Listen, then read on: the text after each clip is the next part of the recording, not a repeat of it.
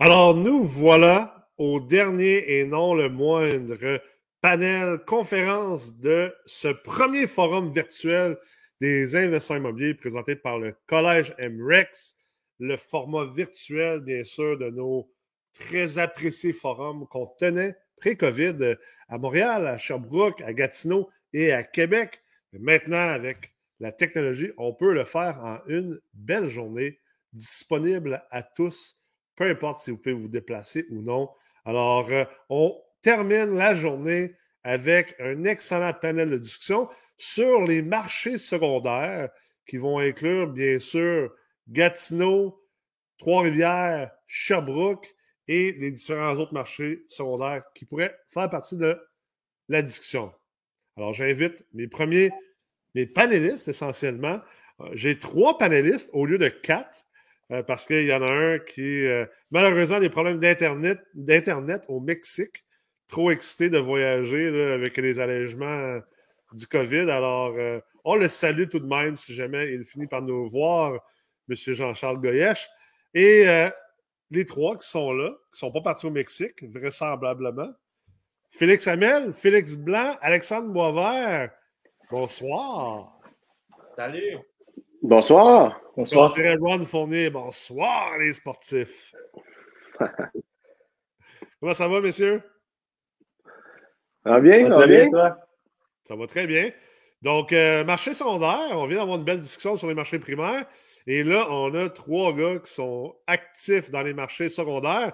Puis, ben, moi aussi, je suis le quatrième gars qui est actif dans les marchés secondaires. Alors, euh, Félix Hamel, tu es à Trois-Rivières. Félix Blanc, tu es à Montréal, mais tu es actif à Sherbrooke.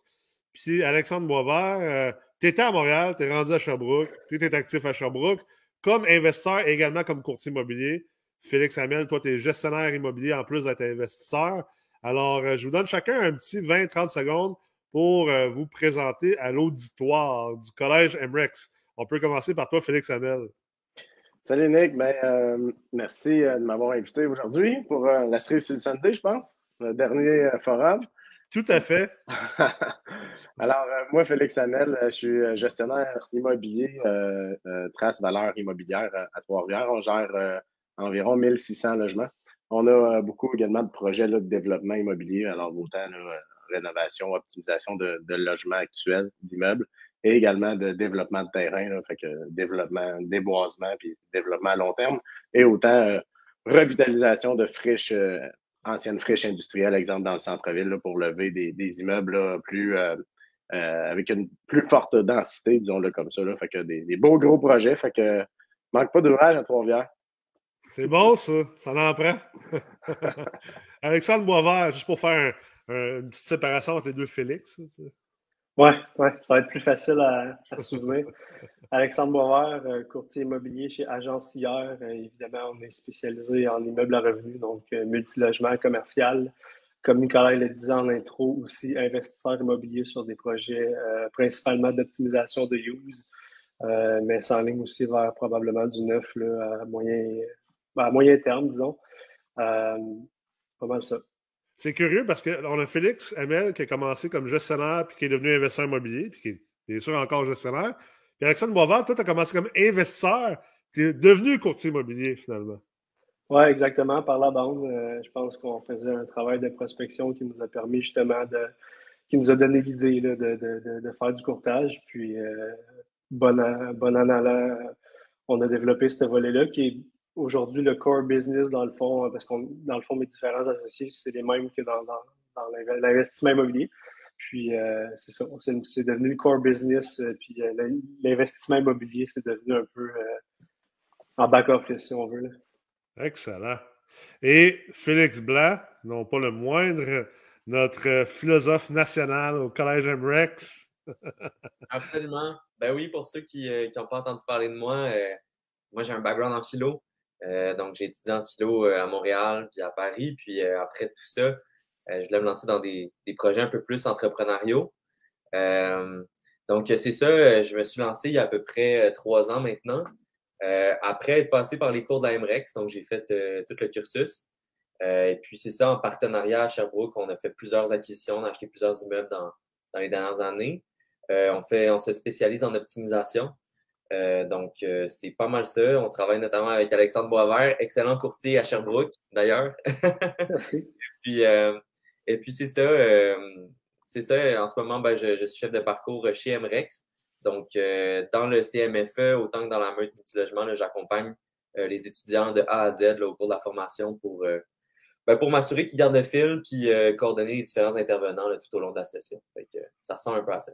Là, maintenant, je pense que tu es en train d'ajouter une corde à ton arc, là, architecture, hein, c'est ça? Oui, absolument. Oui, j'ai commencé des études en architecture. Fait que éventuellement, le, le rêve, ça serait de, de pouvoir dessiner mes, mes immeubles multilogements moi-même. Puis peut-être aussi d'aller sur des, des, projets un peu plus de, de co-living, puis des, des projets euh, innovants. Là, moi, c'est toujours l'innovation qui me parle le plus là, dans, dans les projets. Donc, euh, jusqu'à maintenant, on a été assez euh, traditionnel dans notre modèle d'affaires. On a vraiment fait le parcours traditionnel des optimisateurs, mais éventuellement, j'aimerais ça aussi me consacrer à, à des projets peut-être innovants en architecture. Super. Pour ma part, ben, je pense que j'ai été ici pas mal souvent aujourd'hui euh, au Forum des investisseurs. Tout le monde me connaît comme étant PDG d'Emrex, également professeur au euh, Collège Emrex en ingénierie financière multilogement. Je pense que je suis euh, sans vouloir avoir l'air euh, arrogant ou quoi que ce soit. Je pense que je suis la personne qui a été euh, le pionnier de l'ingénierie financière en immobilier, spécifiquement, euh, du moins au Québec, mais probablement à, plus grande échelle, mais on laissera ça pour une autre discussion. Je suis également investisseur immobilier dans un marché secondaire à Sherbrooke, donc une quarantaine d'acquisitions depuis 24 mois. On est en train de développer une entreprise verticalement intégrée. Euh, on est notre propre investisseur, on est notre propre gestionnaire et on est également notre propre entrepreneur général. Donc, euh, cette année, on a un chiffre d'affaires qui, euh, qui avoisine le 30 millions de dollars, puis on est rendu à pas loin de 40 employés à temps plein. Donc, en plus d'être chez MREX, ben, je connaissais un petit peu les marchés sondaires. Pour ceux qui ont suivi les manchettes dernièrement, pense que je connais bien ça. Puis d'ailleurs, ça me fait penser à ça. La discussion que je viens d'avoir dans le panel avant avec les, les, les boys des marchés primaires, Montréal, Québec. Tu sais, moi, à la base, j'étais un gars de Québec qui est rendu à Sherbrooke en Estrie. Vous êtes quand même des gars, tu sais, Alex, euh, tu viens de Montréal. Euh, je pense que tu avais même acheté des immeubles à Montréal hein, au, au, début, ça se peut-tu? Euh, non, en fait, c'est un de mes collègues qui en avait acheté. C'est tes collègues qui en avaient acheté. Mes partenaires en ont fait. Tu connaissais le, marché de Montréal. Félix Blanc, tu un gars de Montréal aussi. Là. Fait que, puis Félix Hamel, je sais que tu connais quand même bien Québec, tu es un gars de Trois-Rivières. On, on, connaît les marchés primaires. On a toujours des yeux là-dessus un peu. Là, on est des investisseurs dans les marchés secondaires. Est-ce que vous trouvez que les marchés secondaires, puis quand je parle de marchés secondaires, je parle de Trois-Rivières, Sherbrooke, Gatineau, euh, on pourrait inclure là-dedans probablement des marchés comme Granby, euh, Saint-Jérôme, euh, Chicoutimi, Rimouski, euh, des endroits comme ça. Avez-vous l'impression que les marchés secondaires, que, que, que le, gap, la différence entre le marché secondaire et le marché primaire au Québec, il s'est rapetissé? Moi, c'est mon impression. J'ai comme l'impression, surtout depuis peut-être un 6 à 8 mois, qu'il y a de moins en moins de différence entre les marchés secondaires, surtout les, les 3-4 majeurs, les, Trois-Rivières, euh, Sherbrooke, Trois-Rivières, Sherbrooke, Gatineau, surtout, là, on dirait que de plus en plus, c'est quasiment des marchés primaires. Ben, effectivement, si je peux euh, répondre euh, là-dessus, si, ce qu'on entend par marché primaire, c'est des marchés avec une prime de marché, ben, effectivement, à Sherbrooke, Alex, tu dois le voir. Félix Hamel, je ne sais pas si à Trois-Rivières, c'est aussi intense qu'à Sherbrooke, mais nous, acheter des, choses sans prime de marché en ce moment, c'est assez difficile. Euh, par prime de marché, ce que tu veux dire, c'est la différence entre la valeur économique et la valeur marchande, essentiellement. Oui, exact. pour ceux qui ne sont pas familiers avec euh, les définitions, là, un marché secondaire, théoriquement, c'est un marché où les valeurs marchandes et les valeurs économiques sont comme à nez. Euh, donc, autrement dit, il n'y a, pas de, a pas de portion non finançable lorsque tu achètes un immeuble. puis en tout cas, bref, à Sherbrooke, en ce moment, il y a des primes de marché sur pas mal tous les immeubles. en fait, on pourrait presque parler de marché primaire je suis d'accord avec toi, Nick. Pour vrai, euh, moi, ce que, je, ce que je constate en ce moment, c'est que Sherbrooke est en train de devenir un marché primaire de plus en plus. Oui, absolument. Puis, ah, vas-y, Alex. Absolument. Puis, justement, je pense que c'est dû à une. Bon, je ne peux pas parler pour euh, Trois-Rivières, mais à Sherbrooke, ce qu'on sent, c'est qu'il y a une confiance des investisseurs envers le marché, justement, qui est en train de s'établir. C'est justement ce qui fait, qui, selon nous, que, que les investisseurs sont prêts à justement mettre la, différence entre la valeur économique et la valeur marchande directement à 100% non finançable sur les immeubles. C'est quelque chose qu'on sent dans 90% des transactions. Puis si on regarde, si on recule il y a même deux ans, même pas un petit peu après COVID, euh, on était toujours nez à nez, ou même des fois la valeur marchande pouvait être en dessous de, la valeur économique. Les immeubles étaient. je pense aussi que les, banques ont, les banques embarquent là-dedans, reconnaissent les valeurs, reconnaissent les, aussi les valeurs locatives qui sont plus hautes. Euh, donc, c'est sûr que ça va épauler les investisseurs euh, dans leur euh, parcours du marché de Sherbrooke, disons. Ouais. Félix, à Trois-Rivières, qu'est-ce que tu vois? 100% d'accord. Ça fait très, très longtemps que je n'ai pas vu un immeuble à valeur marchande qui, qui, qui, à la valeur économique et qui est grosso modo équivalent à la valeur marchande je pense qu'à Trois-Rivières, il y a eu beaucoup de rattrapage dans les dernières années sur la valeur locative. Par valeur locative, j'entends euh, le prix des loyers. Euh, on était euh, longtemps, on a loué des, des, des 4,5 à, à 600 dollars. Puis là, on, est, ça a fait un jump là, de un bon 150 dollars, mettons, dans, dans, dans, la dernière année et demie, deux ans.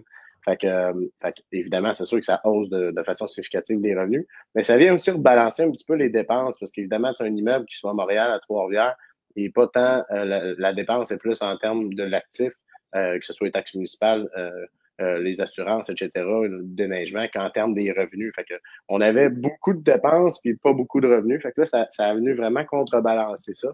Ce qui fait que euh, ce qui fait que là, ben, effectivement, euh, euh, la valeur marchande, donc potentielle, est, est, de plus en plus élevée. Alors, ce qu'on voit, puis ce qu'on voyait beaucoup, tu sais, Montréal, Québec, les gens, on achetait sur des valeurs qui étaient plus potentielles, alors sur des valeurs potentielles de revenus de loyer, parce que on, savait qu'il y avait du rattrapage de, de, de, vieux locataires qui étaient là avec des, des prix plus faibles.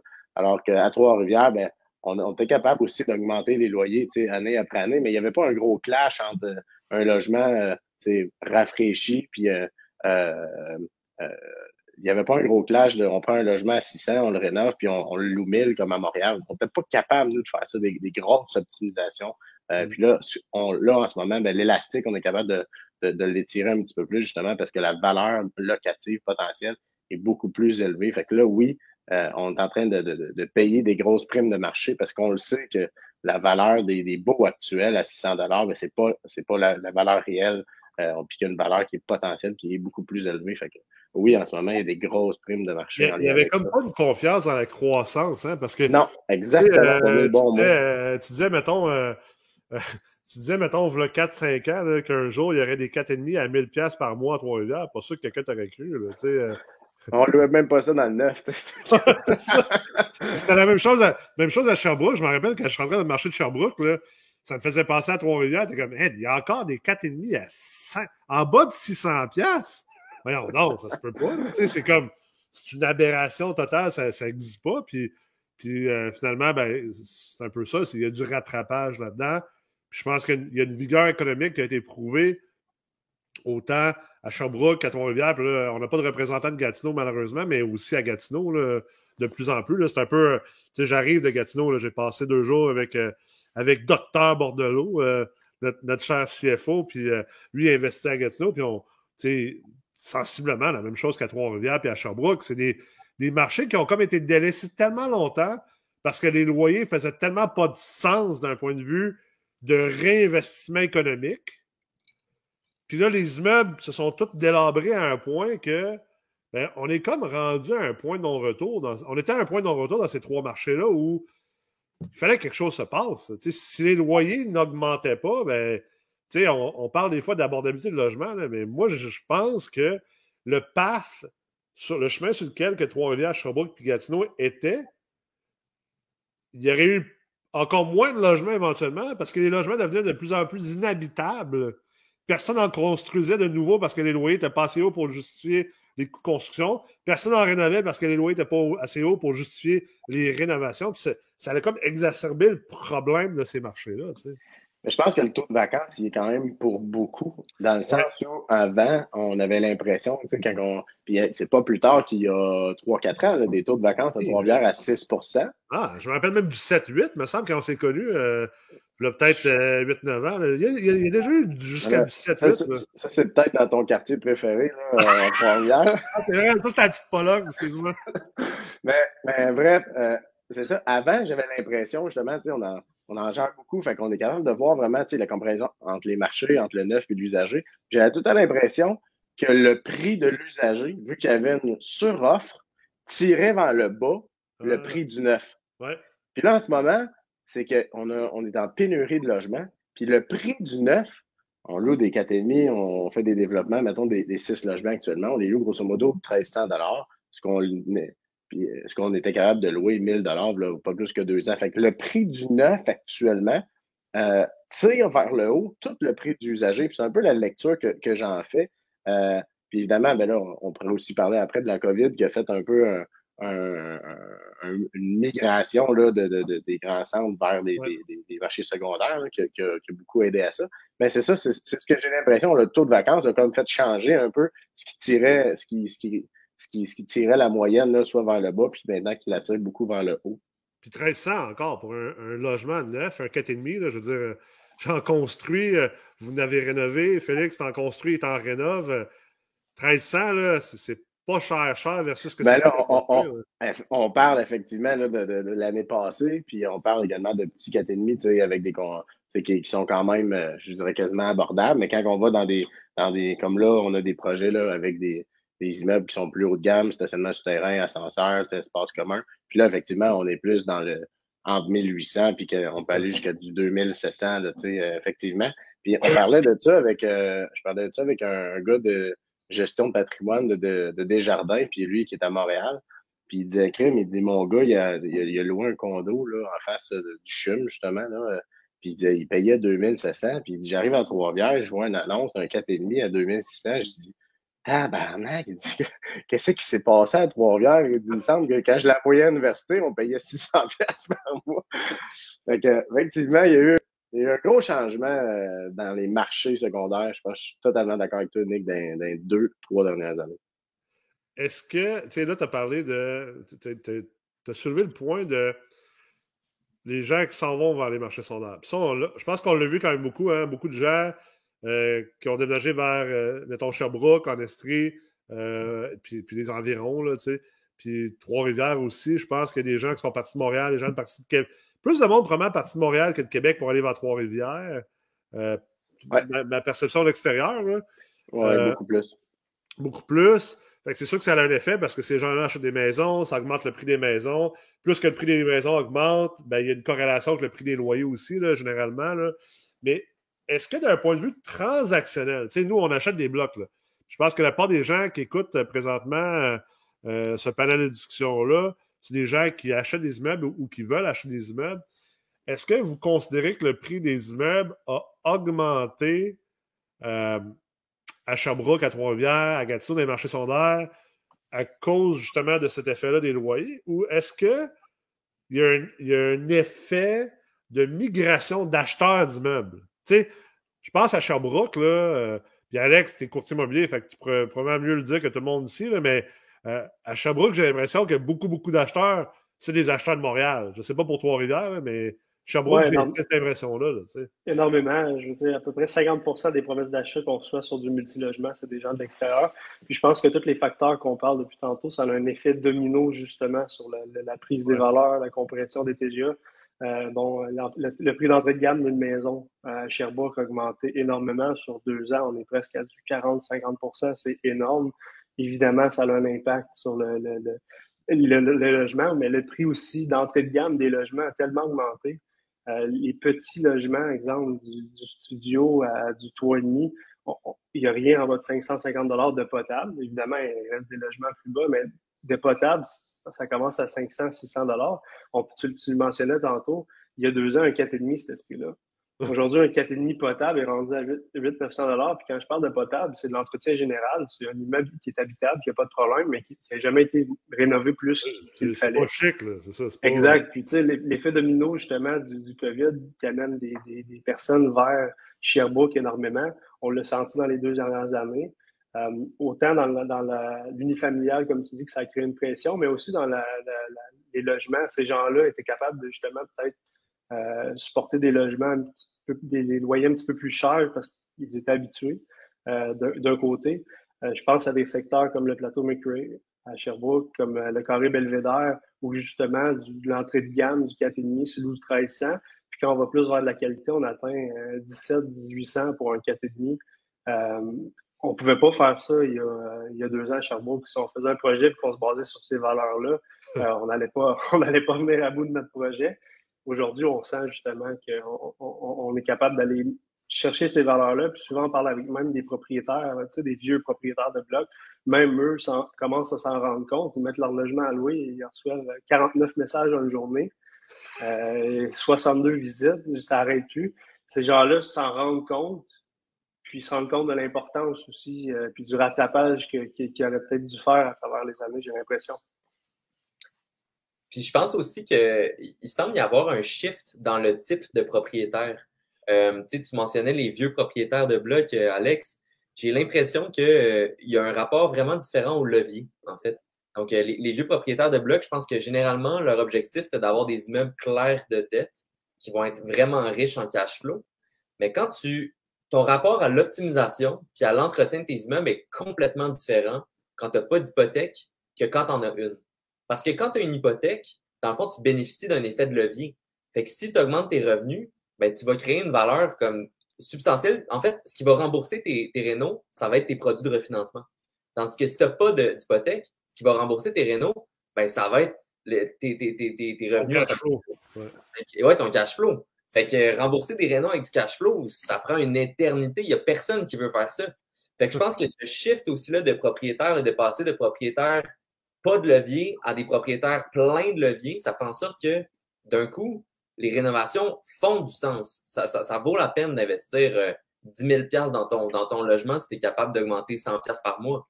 Euh, fait qu'en tout cas, il y a comme des, des, des, choses comme ça qui, qui, qui, qui apparaissent un peu plus, j'ai l'impression. En tout cas, moi, par rapport aux, propriétaires à qui j'ai parlé, les vieux propriétaires, souvent, ils ont, une conception tellement différente. Ils sont comme, hey, des hypothèques, des dettes, c'est vraiment quelque chose dont il faut se défaire. Nous, on est vraiment dans un autre mindset. Tous les, les investisseurs de notre âge sont comme, tant et aussi longtemps que tu as une dette qui génère plus de rendement que le coût qu'elle coûte, ben, tu es en train de t'enrichir. en tout cas, on a comme un autre mindset complètement. 100% d'accord avec toi, Félix. Euh, moi, dans, le domaine de la gestion immobilière, il y a beaucoup, beaucoup, beaucoup d'éducation à faire. Euh, tous les propriétaires ont fait que ça. On, on entendait tellement souvent avant, ben, on va l'augmenter de 50 pièces, je vais, être capable de me repayer en 4 ans mes Renault. c'est pas de même, ça marche. Là, mais, mais effectivement, 100% euh, d'accord. Il, il, y a encore beaucoup d'éducation à faire. Puis oui, on dirait que le marché change en lien avec ça. Fait que ce qui est presque une bonne chose, autant pour les locataires que pour ceux qui sont déjà dans le marché, parce que plus qu'on est capable d'avoir une intelligence financière, puis utiliser l'ingénierie financière, plus qu'on est capable d'attribuer une valeur qui est élevée à des immeubles dans lesquels il y a des gens qui sont pas capables de leur attribuer de valeur. On en, on en voit tellement ces réseaux sociaux. À pas de bon sens, le monde paye des prix de fou. Je comprends pas comment ils peuvent faire de l'argent avec. Ben, c'est parce qu'ils n'ont pas ils pas pris le modèle d'analyse financière ou d'ingénierie de, financière que, que, le collège MREX enseigne si bien. Tu sais, euh, euh, fait que oui, je pense que tu as totalement raison. Il y a, une, il y a un gros changement. Là-dedans aussi, là, tu sais, euh, je me rappelle, moi, j'avais l'avantage de rentrer dans un marché secondaire avec des yeux d'extérieur. De, j'avais comme des yeux de spectateur un peu, tu sais. Je pense que c'est bon des fois d'être de, capable de prendre l'élévation d'avoir une, une vue d'ensemble, de voir la forêt pour ne pas être de pas juste voir l'arbre, mais de voir la forêt. J'ai l'impression que beaucoup de propriétaires d'immeubles euh, dans les marchés sondaires voyaient juste l'arbre, puis ils ne voyaient pas la forêt.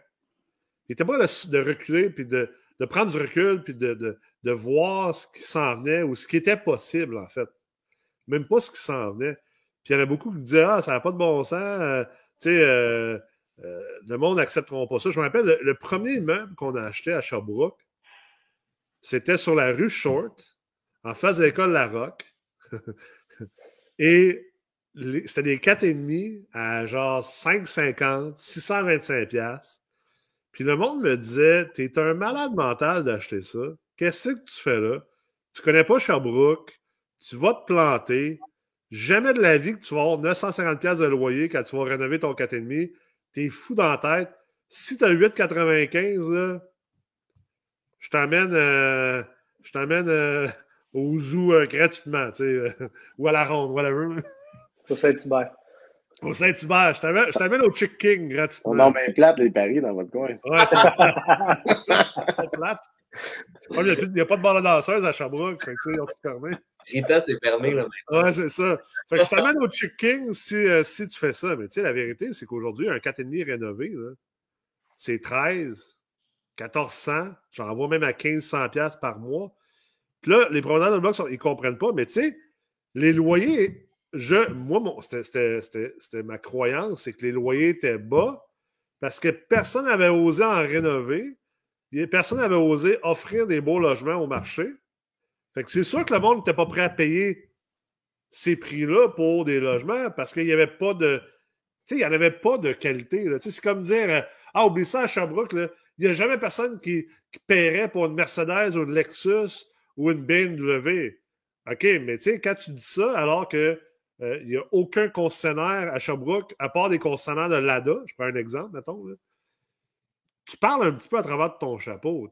Peut-être que tout le monde achète des Lada à Sherbrooke parce que le seul concessionnaire d'auto qui existe à Sherbrooke, c'est le concessionnaire de Lada. Mais le jour que tu arrêtes de juste vendre des Lada, peut-être que les gens vont acheter d'autres choses.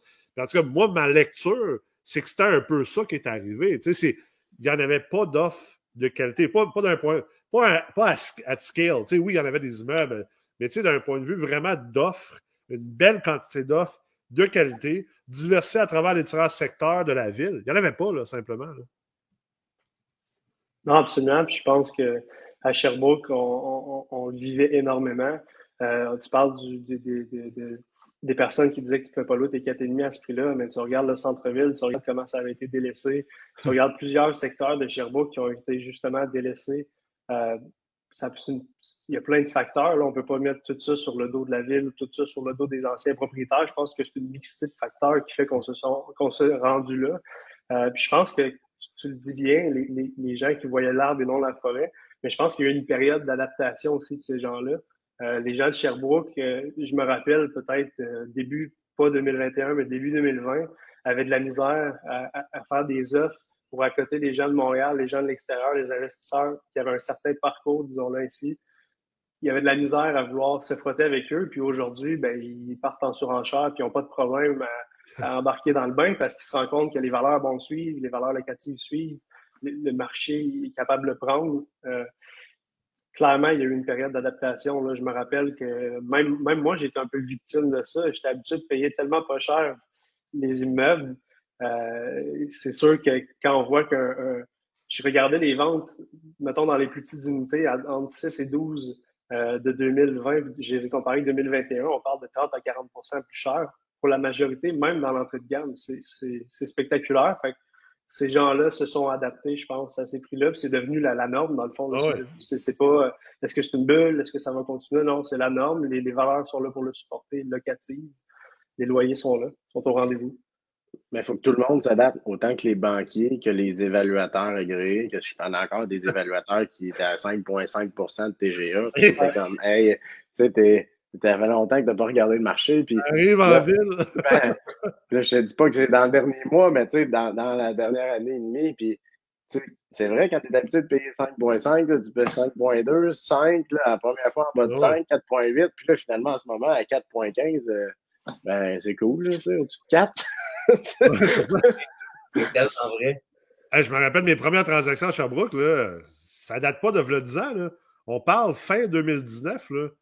J'achetais du 6, 6 écarts de, de TGA. Là, puis c'est drôle que tu dis ça, Alex, que toi aussi, tu as, comme un monnaie euh, semi-manqué le bateau. Même moi, je considère, j'ai acheté 40, euh, quarantaine de propriétés en deux ans. J'ai même manqué le bateau. Il y a au moins 10 immeubles que je n'ai pas achetés parce qu'il y a comme une petite période de transition. J'étais comme, non, ça n'a pas de bon sens. J'ai payé 5 écarts de TGA à Sherbrooke. Moi-même, qui étais un investisseur parmi les plus actifs, j'ai eu à m'adapter en cours d'activité intense d'acquisition. Fait que j'imagine pas quelqu'un qui n'avait pas acheté depuis 10 ans de capoter. Je pense que Félix a dit un très bon point aussi, c'est que les divers acteurs du marché ont dû s'adapter à ça, autant les évaluateurs, comme mentionnait Félix, que les banquiers. Je recule en 2020, 2021, début 2021, les, évaluateurs reconnaissaient dans le use les valeurs, mais dès qu'on arrivait dans l'optimiser, bon, dès qu'on était un peu agressif, ils voulaient pas embarquer dedans. Là, aujourd'hui, ben, on, est, on a vendu un immeuble, je pense, à du 4,60 euh, de TGE, euh, presque complètement optimisé. L'évaluateur suit, sort une valeur qui fait du sens avec la, mise en marché qu'on fait. Euh, je pense que les divers acteurs embarquent dans le bateau. je regarde, moi, je, suis chez Desjardins. Bon, si tu vois un 5,5 au-dessus de 1000 il y a deux ans, ben, t'es frileux, il fallait que tu aies un, bon nom, un bon parc. Aujourd'hui, ben, ils vont te demander pourquoi tu l'as pas loué plus cher, ils se demandent s'il y a des problèmes. Tu sais. c'est C'est fou, ça, ça, a été tellement vite. Écoute, Alex, je sais pas si tu te souviens, tu nous as vendu un 6 euh, il y a comme deux ans dans le centre-ville, 300 000. Je, je regarde ça, puis tu sais, c'est 3, 5,5, 3, 4,5, euh, 3 logements de ville, je pense, dedans. Écoute, Je pense que l'immeuble avait un il était, sans être super bien entretenu, avait un cachet assez incroyable en plus qui avait été préservé. Super haut, tu sais, un, ouais, un cachet définitif. C'était vraiment. Euh, écoute, le marché change, c'est incroyable. Puis, puis, comme tu disais, Nick, c'est comme. C'est top des fois de regarder la forêt dans son ensemble parce que tu sais, c'est facile de crier à la bulle immobilière rapidement parce que le point de repère qu'on utilise tout le temps, c'est le passé. Puis, sais, des fois, c'est comme, à Montréal aussi, c'est ça, tu sais, des fois, ils parlent de, de la bulle immobilière, mais tu sais, suffit que tu regardes Vancouver, Toronto ou des villes similaires euh, dans le monde, le Seattle ou etc., aux States, tu te rends compte, hey, dans le fond, peut-être qu'on est en rattrapage en ce moment. c'est pas une bulle qui va sauter. Peut-être que. Peut-être qu'on est même pas cher, en fait.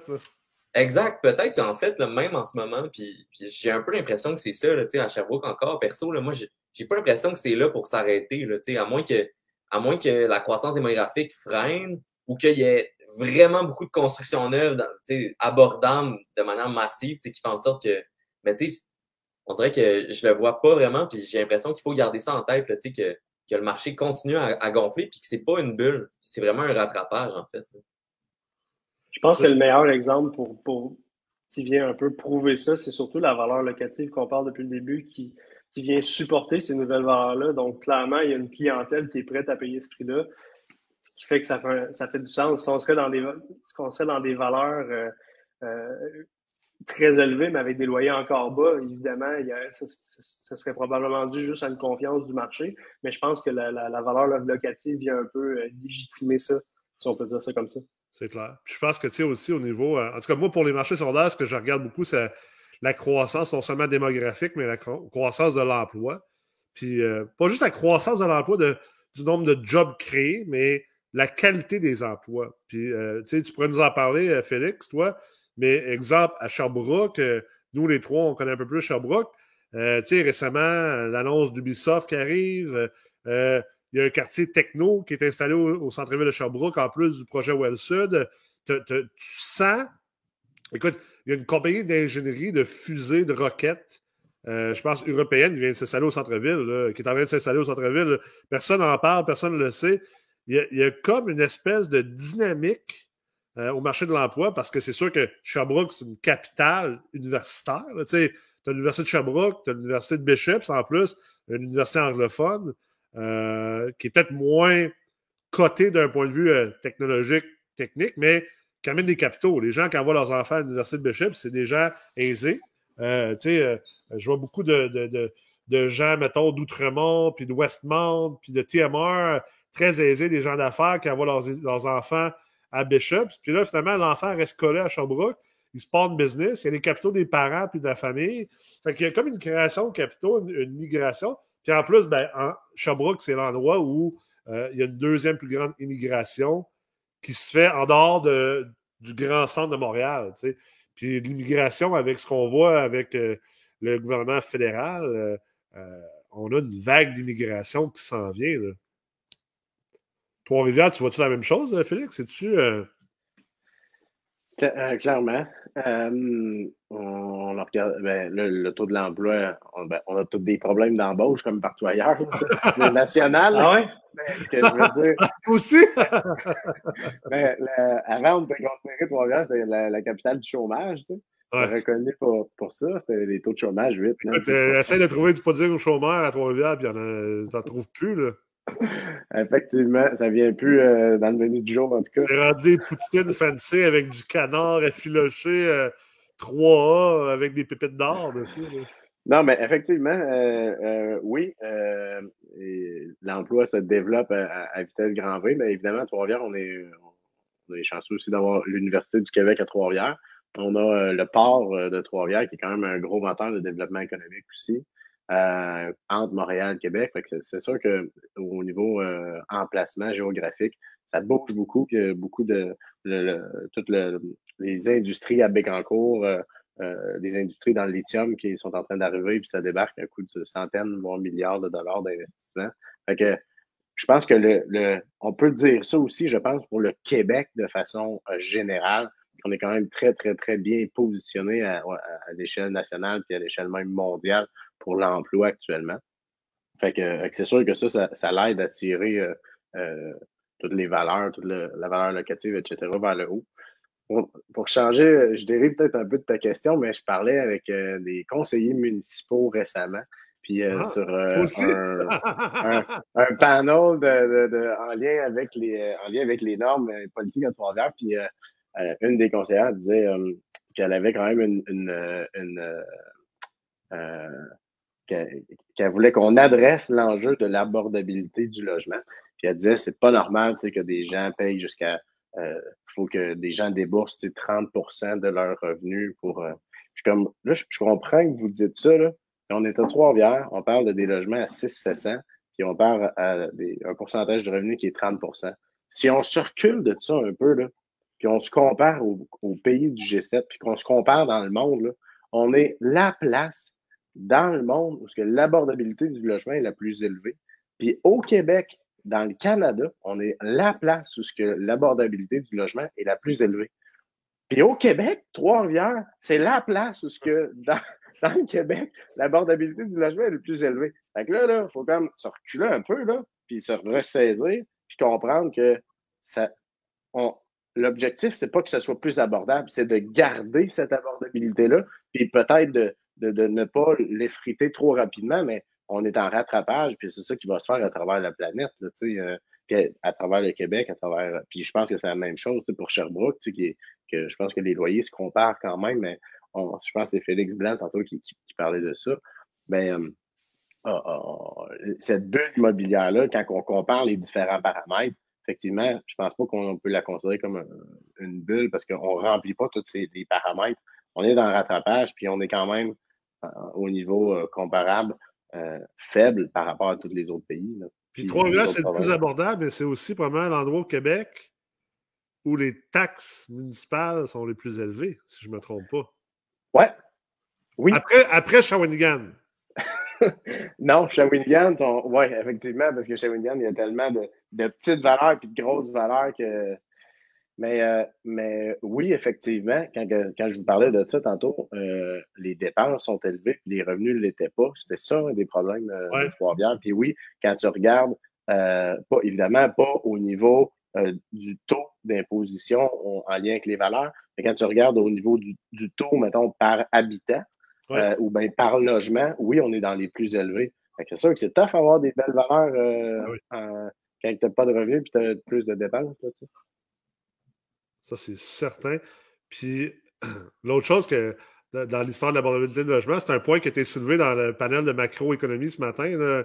C'était. Euh, ça serait le fun aussi que, tu sais, de l'autre bord, qu'il y ait autant d'énergie. Puis, je ne dis pas qu'il ne faut pas qu'il y ait d'énergie de mise dans l'abordabilité de logement, puis qu'il faut, faut, comme tu dis, maintenir une, abordabilité dans, la croissance. Mais euh, ça serait le fun qu'on mette un peu plus d'emphase et d'énergie sur la création de jobs puis la création de jobs payantes. Parce que l'abordabilité de logement est dépendante également du marché de l'emploi. Puis plus qu'on a des jobs payants, plus qu'on a une croissance des salaires, ben, on est capable de supporter une augmentation du coût des logements. Puis l'augmentation du, coût des logements, elle ne vient pas de vilains propriétaires comme, euh, comme nous quatre ici. L'augmentation du coût des logements est une résultante, est un produit secondaire du coût de construction et du coût d'opération et du coût de financement de, toutes ces, belles choses-là. Fait que, euh, tu sais, J'aimerais bien ça, moi, rénover un logement en entier puis le louer 700$. Hein. Mais la vérité, c'est que si je le loue en bas de 13 1400 ça va être moi qui vais être dans un logement de 100$ par mois avec mes enfants. Oui, il y a, l'histoire du coût, puis il y a aussi l'offre et la demande, tout simplement. Je veux dire, à un moment donné, si on double de population dans une ville, il y a deux fois plus de demandes. C'est sûr que les loyers vont monter. À quelque part, c'est. Euh, je veux dire, on peut pas vivre dans un monde où on croit que les loyers appartiennent pas au monde de l'offre et de la demande. Ça se situe dans, ce, dans cet univers-là. Euh, c'est. Ouais, puis je pense que, que, tu le dis bien, Félix, mais on dirait que quand on parle de, logement, on n'est pas capable de comprendre que c'est régi exactement par ce, ce phénomène de base-là. Mais quand on parle, exemple, du prix de l'essence ou du prix de n'importe quoi d'autre, on dirait que les propriétaires, c'est des machins propriétaires. Euh, c'est à cause d'eux qu'il y, a cette croissance-là. C'est juste eux qui créent ça artificiellement. Mais, j'ai l'impression qu'il y a comme une. Je ne sais pas comment mettre le mot dessus, mais il y a comme une, mauvaise perception des gens, justement, face à la, croissance des loyers. Je pense pas qu'on avance à rien en, essayant de démoniser quiconque. Là, puis je pense que si on tente de démoniser autant des gens qui sont du côté communautaire que euh, du côté politique, du côté des propriétaires, on n'aide pas personne en déminant. lancer la flèche à quelqu'un, c'est la pire chose à faire. Je veux dire, moi, j'ai grandi de même en, étant appris de. Tu veux que quelqu'un soit collaboratif, tu veux que les choses avancent, mais c'est pas en lançant des flèches aux autres que tu, vas réussir à faire ça.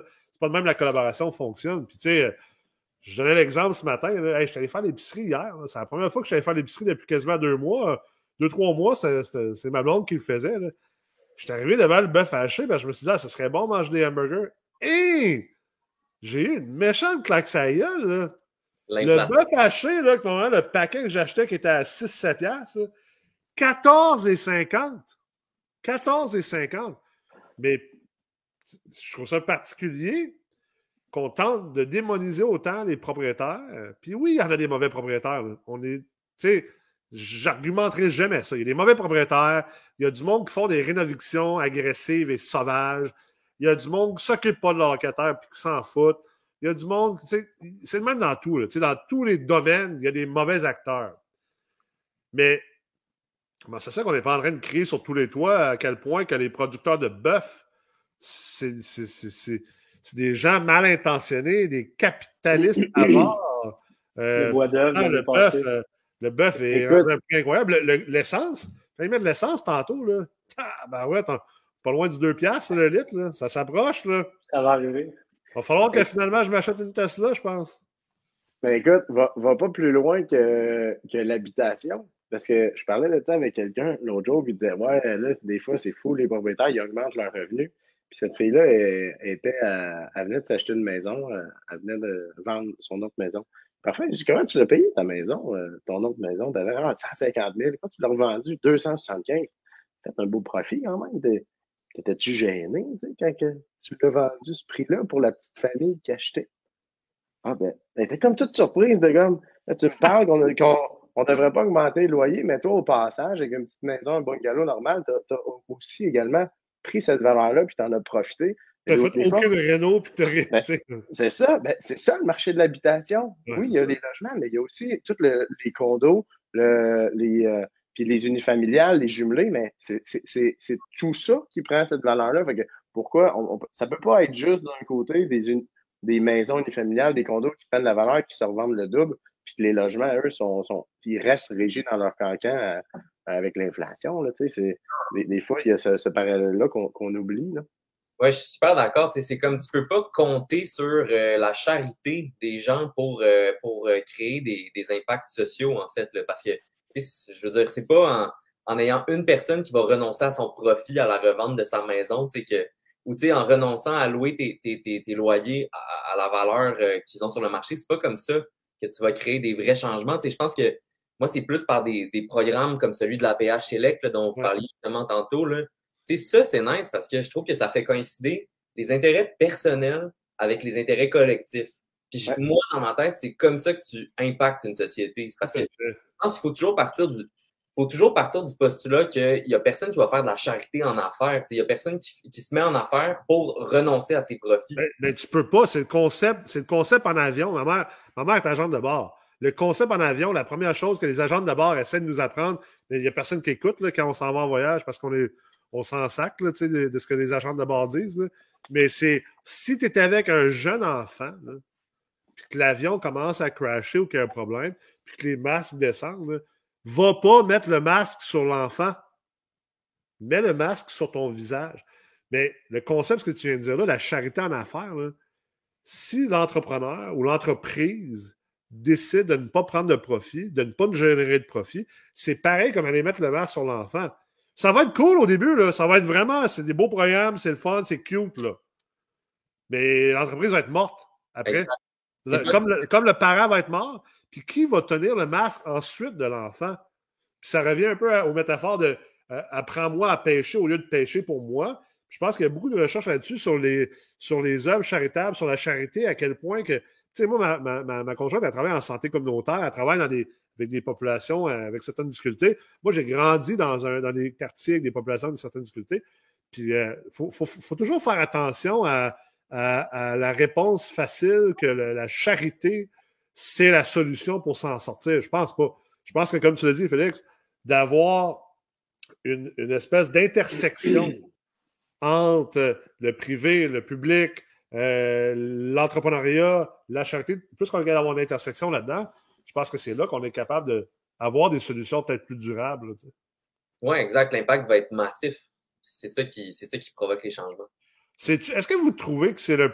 Je ne veux pas inciter, vous inciter à répondre de cette manière-là, mais c'est quoi le plus grand défi comme investisseur que vous voyez dans des marchés secondaires versus, mettons, quelqu'un qui investit dans des marchés primaires? Si je peux commencer, en fait, je te dirais que je vois de moins en moins de défis euh, versus un marché primaire. Si vraiment ta question s'applique à comparer un marché secondaire avec un marché primaire, j'ai l'impression qu'il y a de moins en moins de défis. Euh, je le disais tantôt, les, différents acteurs du marché nous suivent maintenant, embarquent dans les projets avec nous, embarquent dans les valeurs. Euh, je ne crois pas qu'il y a vraiment plus de difficultés. Euh, en tout cas, il n'y a pas un écart de difficulté qui est majeur comme avant, disons. Surtout au niveau des prises de valeur, des valeurs potentielles, euh, toutes ces choses-là. Moi, je le ressens beaucoup moins personnellement en tant qu'investisseur. Je pense qu'à niveau peut-être euh, aussi plus élevé en lien avec le volume, on regarde des mises en marché de logement, etc., dans des marchés qui sont plus faibles. On peut avoir des euh, des marchés secondaires, excuse, on peut avoir des mises en marché par année de 3, 400, 500 logements. Fait que c'est sûr, quand tu arrives avec des projets qui ont des 80 unités, 120 unités, mais il y a aussi des défis, je pense, d'absorption. Fait que c'est sûr, c'est à plus haut niveau, on s'entend. On est moins, dans les 6 logements, mais c'est quand même à, considérer quand tu développes un, marché. Les institutions financières, les acteurs du marché comme les, les, évaluateurs, ben, ils vont aussi te demander beaucoup plus de diriger tes études de marché dans la capacité d'absorption de ton projet. C'est ce qu'on vit, euh, c'est ce qu'on va, on va avoir comme défi là, prochainement. Fait que, fait que je pense qu'à plus haut niveau, il y a, il y a, il y a ce, ce défi-là. Très bon point. Ouais, euh, honnêtement, euh, je sais pas, moi, dans, dans mon esprit, c'est vraiment clair que c'est plus facile, les marchés, les marchés secondaires, là, mais j'ai pas, j'ai pas, j'ai pas fait mon chemin dans les marchés primaires, puis des gens qui pourraient dire le contraire. Euh, peut-être au niveau des professionnels qu'on rencontre, euh, ben là, tu sais, Alex, moi, je suis vraiment content de t'avoir trouvé, mais on en parlait au début, là, tu sais, il y a des courtiers, des fois, dans les marchés plus reculés qui, tu besoin de faire de l'éducation parce qu'ils sont, sont, sont pas, mettons, le pogo le plus dégelé de la boîte. Fait que, tu sais, ça un peu de, travail. Mais, euh, puis, tu sais, c'est un peu la même chose, du point de vue des notaires, tu sais, il y a des notaires qui vont dire, ah, une balance de prix de vente, c'est illégal. Fait que là, t'es comme, il faut qu'il arrive en ville comme l'évaluateur qui est encore à 5,5 de TGA. Là. Ben, exact. Puis les évaluateurs, c'est un peu ça aussi. J'ai l'impression que peut-être un des avantages des secteurs primaires, c'est qu'ils doivent avoir tellement de volume qu'à un moment donné, as comme ton reality check, tu le fais plus vite peut-être. Mais, euh, mais sinon. 100% d'accord avec toi, Félix. Il y a aussi, je pense qu'un des points, c'est, c'est puis c'est en lien avec ce que tu dis, c'est l'historique. on est encore un peu comme ancré dans cette. Euh, Ouais, mais là, trois ans, c'était 6% le taux de, de, de, vacances, puis que les loyers se louaient 600, mais pendant que Montréal, eux autres, ils ont, ils ont, ils ont la, la, courbe de croissance a été pas mal moins élevée, avec le changement est, est, pas mal moins élevé. on n'a jamais vu ça. Là. En ce moment, je regardais toutes euh, les, statistiques de la SCHL qui sont sorties là, cette semaine. Montréal, dans des quartiers comme le Plateau, le Plateau, c'est une des seules places où ce que le taux de vacances au Québec a augmenté. La périphérie de Montréal, le taux de vacances a diminué, mais dans des places très, très, très centrales, principalement aussi étudiantes, euh, le taux de vacances a, augmenté. Mais ça, au Québec, je pense que c'est une des premières fois que ça arrive, où dans les grands centres, dans les prime spots, le taux de vacances augmente, tandis que toutes les régions ailleurs au Québec, le taux de vacances diminue. Alors, là, on est vraiment dans, quelque chose d'autre. Fait que c'est sûr que je pense que dans les régions après, ben, je m'astinais avec euh, le, banquier la semaine passée, il prenait encore un taux d'inoccupation à 5% C'est parce que là, ben oui, mais c'est normé. Oui, mais là, c'est comme complètement déconnecté. Là. Euh, quand même bien que tu me prennes une moyenne de 10 ans là, du, du, du, marché euh, dans cette région-ci. Fait que je pense qu'il y a aussi, bref, un autre défi pour répondre à ta question directement, Nick. Je pense que c'est l'historique euh, qui, qui, est à, qui est à quand même bâtir. Oui, oui, tout à fait. Je pense aussi qu'il y a un aspect. moi, je l'ai vécu, hein, il y a deux semaines, avec une certaine petite. on va appeler ça une moi, j'appelle pas ça, on va appeler ça un, engouement médiatique. Mais, euh, tu sais, la manière que les médias fonctionnent aussi dans les petites places comme Trois-Rivières, Sherbrooke, Gatineau, c'est que c'est comme des micro-climats. Hein. Fait que c'est, c'est, plus facile d'être remarqué et remarquable, que ce soit positivement ou négativement, que, exemple, à Montréal. Tu sais, euh, euh, la vérité, c'est que oui, exemple, dans mon cas, moi, j'achète beaucoup d'immeubles, mais tu sais, à Montréal, il y a du monde qui achète plus d'immeubles que moi, je pense. Tu sais, euh, pense pas que je vais être le plus actif, mettons, comparé à, des grands joueurs de Montréal. Puis même des grands joueurs de Québec, là, je veux dire, j'en ai des anciens clients de chez Hervé, je sais très bien, ils sont pas mal plus actifs encore, là, puis on n'entend pas parler. Donc, il y a peut-être cet aspect-là, euh, ou que ce soit médiatique, ou que ce soit carrément comme ça fait jaser. Tu sais, combien de fois qu'Alex, on a cette discussion-là de quelqu'un qui est comme Ouais, telle personne me parlait de toi. Tu sais, comme, je ne l'ai jamais rencontré de ma vie. Pourquoi il parlait de moi? Tu sais, ça, c'est un, peu, plus, un peu euh, l'esprit de village qu'on pourrait dire. C'est ça, c'est ça, exact. Tout le monde se connaît, puis c'est Ça peut être une bonne chose comme ça peut être une mauvaise chose. Tu soulèves un bon point quand tu nous demandais, bon, euh, c'est quoi les, les, avantages, les avantages? Peut-être qu'on peut dire que c'est un peu des deux. C'est un avantage à certaines fois, mais ça, ça peut aussi jouer euh, en notre défaveur à, certaines fois.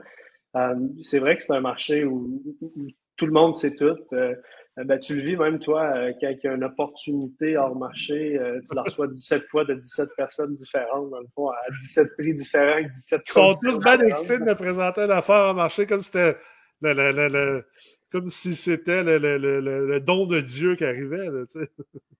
mais je pense que c'est vrai que ce que tu dis, on, le vit dans, le, à Sherbrooke. Moi, je suis quelqu'un qui est originaire, on peut dire, de la BTV. Puis euh, c'est une mentalité qui se rapproche de ça. Bon, tout le monde connaît tout le monde, tout le monde euh, se rencarde sur tout le monde. Puis médiatiquement, comme tu dis, c'est vrai que c'est un peu géré comme ça aussi. Ouais. Puis euh, on, on, va terminer là-dessus, les petites différences aussi. Tant que dans les marchés secondaires, il y a des opportunités où il y a beaucoup de gens à l'extérieur qui voient des opportunités dans les, les environs des marchés secondaires. Hein, tu sais, comme, mettons, on pourrait penser à. à Shawinigan. À, Shawinigan. Euh, Christian André, j'ai regardé les commentaires. Shawinigan, puis disons Magog à Sherbrooke. On parlons de, ces deux endroits-là. Vas-y que Shawinigan, Félix, t'es excité, t'aimes ça quand, quand parle de Shawinigan. Je pense que t'es plus excité que moi par Shawinigan. euh... Moi, c'est parce que j'aime ça la bière du trou du diable, pour ça. la prochaine fois, je vais t'en montrer d'autres. C'est bon. Christian André qui posait comme question pouvez-vous parler un peu du marché de Shawinigan et les différences avec Trois-Rivières? Ben, Je pense que cette question-là, c'est exactement la question que tu poses. Dans le fond, que la, différence entre des marchés secondaires et des marchés peut-être presque tertiaires. On peut appeler Shawinigan un marché tertiaire quand même.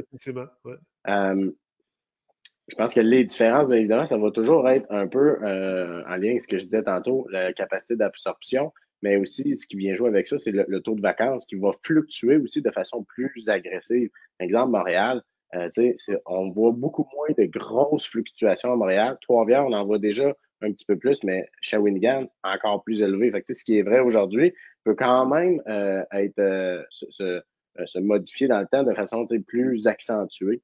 le taux de chômage, même affaire dans des plus petites villes comme Shawinigan, deux, trois grosses industries qui ferment ou que finalement ne viennent pas, ça affecte le taux de chômage de façon significative dans une ville. Fait que la fluctuation, ben, autant dans les valeurs, mais ça s'applique justement à tout.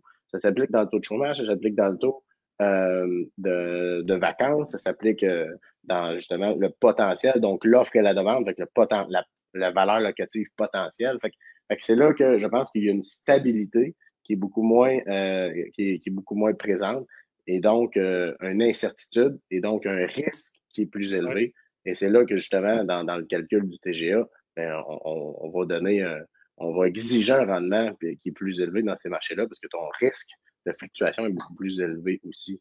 Fait que le marché de Trois-Rivières versus le marché de Shawinigan, c'est un peu comme ça que je, que je pourrais répondre à, à, à la réponse de Christian. Ben, c'est un marché qui, qui, qui, qui, qui, qui a de possibles fluctuations qui est beaucoup plus élevé. C'est un marché qui va quand même bien, puis je suis même très surpris du marché de Shawinigan depuis deux ans. Il y a beaucoup, beaucoup, beaucoup de demandes. Passer des, taux de vacances de 8% maintenant, je pense que je le regardais l'autre jour, c'est 2% de taux de vacances, qui est quand même faible. Il y a des, la valeur locative va continuer de, de, de s'élever. Alors, euh, c'est des bons marchés. Ça reste des marchés tertiaires avec une fluctuation qui va être beaucoup plus élevée et selon euh, les conditions euh, de l'environnement de ce marché-là. C'est particulier parce qu'exemple, ici à Magog, qui est un peu on pourrait dire l'équivalent de Shawinigan de Trois-Rivières, mettons, le, Magog de Sherbrooke. Ça me semble un peu plus. Euh... ouais, c'est un peu comme la réussite de Montréal. Un peu plus, euh, on va appeler ça de villégiature. Fait que c'est clair que le comportement est différent. Tu sais, à Magog, euh, les prix sont, sont, sont, sont, très semblables à, à, Sherbrooke. Il y a moins de précarité, exemple. Il y a moins de différence de précarité entre, euh, entre Sherbrooke et Magog que, mettons, Trois-Rivières et Shawinigan, selon moi. Oui, absolument. Puis je pense que Magog est un peu, euh, c'est peut-être le mauvais exemple dans le sens où c'est vraiment une banlieue de Sherbrooke. C'est comme annexé à la ville de Sherbrooke, si on veut. Comme tu dis, on est vraiment dans des valeurs qui sont très semblables. Euh, puis c'est une population aussi qui est, qui est quand même, euh, comment je pourrais dire, pas fortunée, mais qui ont quand même beaucoup d'argent. Euh, c'est un peu, c'est très touristique, ça amène énormément de monde. Bon, il y a le lac Magog qui est juste à côté. Les, euh, le marché de l'emploi est fort à cause de ça. Exact. Au niveau, même au niveau de l'offre euh, de, de, de, restauration et des commerces, ces choses-là, la rue principale à Magog, c'est bien mieux que la rue principale à Sherbrooke pour le moment. Mais, On travaille là-dessus. exact, c'est pour ça que je dis ça. Mais c'est un marché qui est, euh, qui est quasi secondaire, tant qu'à moi. Là. Il n'y a pas beaucoup de multilogements, c'est énormément résidentiel aussi, ou du petit flex. Puis euh, c'est des valeurs qui sont très similaires à Sherbrooke. Euh, exemple, Sherbrooke avec East Angus ou Sherbrooke avec Windsor. Là, on parle vraiment de une différence entre exactement secondaire et tertiaire. Je pense que Magog, c'est quasiment un marché secondaire. Là, là d'ailleurs, on a eu un commentaire. On dit Cela fait plusieurs fois que j'entends parler de l'augmentation des coûts de nourriture ne généralisez pas le blâme sur les agriculteurs qui reçoivent peu d'augmentation sur leurs produits. Merci. Noumi, on ne généralise pas, puis on ne tente pas de blâmer les agriculteurs. On les adore, les agriculteurs. C'est des excellents investisseurs immobiliers. Je pense que tu n'as pas compris le point qu'on tentait de faire. C'était de ne pas jeter le blâme sur les agriculteurs. On tentait de utiliser l'exemple à quel point que, justement, pourquoi on blâmerait davantage les investisseurs immobiliers, des propriétaires d'immeubles alors qu'on ne blâme pas justement les agriculteurs. Puis on ne devrait pas les blâmer, comme on ne devrait pas blâmer les investisseurs. C'est le coût de la vie en général qui augmente. C'est ça. Le point, c'est au contraire de dire la fluctuation des valeurs des choses n'est pas due à de la mauvaise foi. C'est ça le point qu'on essaie de faire. C'est dû au libre marché, c'est dû, dû à la synergie qu'il y a dans, dans ce marché-là. Euh, mot de la fin pour les investisseurs des marchés secondaires. Qu'est-ce que vous avez à dire aux gens qui sont présentement à l'écoute puis qui veulent investir dans un marché secondaire, qui hésitent peut-être ou qui sont déjà investis? Ben, moi, je pourrais commencer peut-être par dire que, tu sais, je pense qu'on a tous le réflexe de, mettons, regarder une bâtisse qui a du potentiel, puis se dire, écoute, je vais, je vais acheter ça parce qu'en actualisant le potentiel, je vais créer une valeur. Euh, je pense que l'idée, c'est peut-être de regarder aussi les secteurs dans lesquels vous investissez de la même manière, dans la mesure où vous investissez dans des secteurs qui ont du potentiel puis qui vont prendre en valeur. C'est aussi une manière de créer de la plus-value. Je pense que vous êtes capable, si vous êtes capable de faire ça, vous allez avoir euh, une belle plus-value euh, sans nécessairement euh, mettre beaucoup de jus de bras, ou en tout cas pas en mettre autant que dans des secteurs qui sont déjà stables. fait que c'est un peu ça mon, mon point en ce moment. Puis je pense que je pense que c'est vraiment là pour, pour rester cette croissance-là. -là, peut être moins intensément, mais je suis sûr que les secteurs secondaires vont continuer de, de rattraper les secteurs primaires, surtout avec ce qu'on voit avec la COVID, l'espèce d'exode de la ville vers, euh, vers les, les alentours. Je pense que je pense que c'est une tendance qui est là pour rester. Là. Pour enchérir sur Félix, on est un peu dans le même marché. Je pense que justement, ce boom-là est encore, le momentum du marché est encore euh, en ce moment. On le vit encore. On sent qu'on n'est pas nécessairement à la fin de ce momentum-là, donc les valeurs vont probablement continuer à augmenter. Mais il faut juste faire attention aussi, comme on parlait avant, autant que les valeurs augmentent, mais aussi le, le, le prix d'un loyer. Donc, euh, peut-être que les valeurs, les TGA vont stagner, mais si on achète une immeuble qui a, des, revenus qui n'ont pas été adaptés au, marché, je pense qu'il y a encore un très bon potentiel à aller chercher, malgré le fait que, disons, que les TGA arrêteraient de compresser. Euh, je, je, renchéris en, disant ça.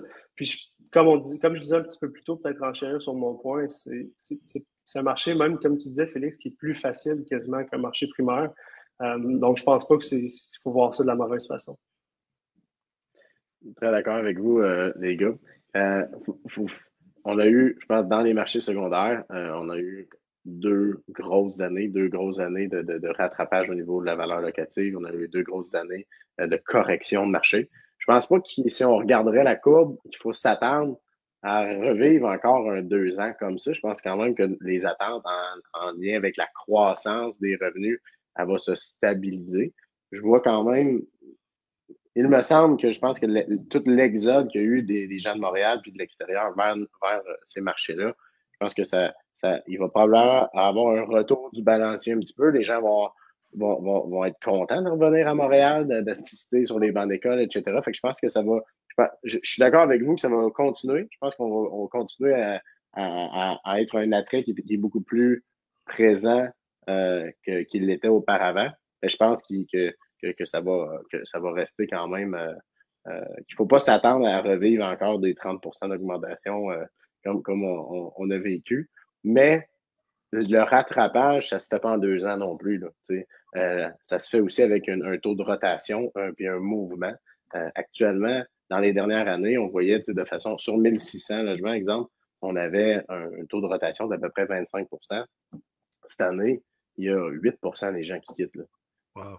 Fait, qu'il faut s'attendre aussi à ce que ça, ça, ça, ça, ça, ça fait que le, le, potentiel de croissance des revenus de loyer est aussi un petit peu plus faible que quand on a du mouvement de 25 là. Fait, fait, faut, faut, faut juste faut, en, faut en prendre conscience, puis faut, je pense que, comme dirait mon ami Arruda, la courbe va s'aplatir. Mais. Tu vas engagé? Il est libre, agent libre. Agent libre, tu pourrais l'engager. Mais bref, euh, mais, bref, je suis d'accord avec vous autres. C'est des marchés, je pense, qui sont, qui sont, qui sont plus faciles, moins, euh, moins en, demande, puis moins spéculatifs, donc euh, qui sont plus logiques. je pense qu'on va continuer à avoir une, belle croissance. Mais moi, je vais finir avec un conseil pour les gens qui investissent dans les marchés secondaires, mais qui viennent de l'extérieur du marché secondaire. Donc, des gens, exemple, de Montréal qui vont à Sherbrooke ou à Trois-Rivières, ou des gens de Québec qui vont à Sherbrooke ou Trois-Rivières faites pas l'erreur de penser que parce que c'est un marché sondaire, qu'il n'y a pas de différence entre les différents secteurs de ce marché-là. Les gens de Québec pensent souvent que Trois-Rivières, c'est Trois-Rivières. Ils ne comprennent pas la différence entre le Cap, puis la petite Pologne, puis le centre-ville, puis Trois-Rivières-Ouest, puis, euh, puis Shawinigan, justement, puis Bécancourt. Ils ne comprennent pas cette différence-là. Puis Saint-Angèle, tu sais. Euh, même chose pour Sherbrooke. Les gens de Montréal ne comprennent pas la différence entre le centre-ville, Fleurimont et, l'Est, le Mont-Bellevue. Euh, il y, a même, y a même certains courtiers qui pensent que le centre-ville, c'est le Vieux-Nord, alors que c'est deux endroits complètement différents. Donc, il faut faire attention à ça. Même chose à Gatineau, là. Hall et Elmer, c'est deux mondes, ça se comporte différemment. Faites, faites pas cette erreur-là si vous arrivez de l'extérieur. Si vous arrivez de l'intérieur, vous êtes un investisseur d'un marché sondaire qui vient de ce marché-là, essayez d'aller voir ailleurs. Essayez d'ouvrir un petit peu vos horizons, là, puis de sortir, de votre petit patelin avant de continuer à investir, parce que pour la plupart d'entre vous, là, vous, êtes, vous avez des œillères, puis vous ne voyez pas ce qui s'en vient, puis vous ne comprenez pas ce qui est en train de se passer. ça, c'est même vrai pour les gens à Montréal et Québec. Là. Comme on disait tantôt, là, faire un tour à Toronto, puis à Ottawa, puis à, à Toronto, puis à Vancouver, puis à Seattle, puis à Denver, là, puis à Orlando, puis à Memphis, puis à Nashville. Après ça, reviens à Montréal, là, puis on va s'en rejaser de ce que tu penses du marché, puis tu vas voir ta vision va changer euh, drôlement. Donc, euh, je terminerai là-dessus. Journée super enrichissante. Forum des investisseurs. Une grosse journée, je pense que ça va être à répéter. Félix et Félix et Alex, merci beaucoup d'avoir été là. Merci de vous être prêtés au jeu et de contribuer à aplatir la courbe euh, du tour de vacances? c'est ça. L'offre et la demande. C'est ça, c'est ça. Salut tout le monde. Bonne soirée. Salut, merci, Salut, merci.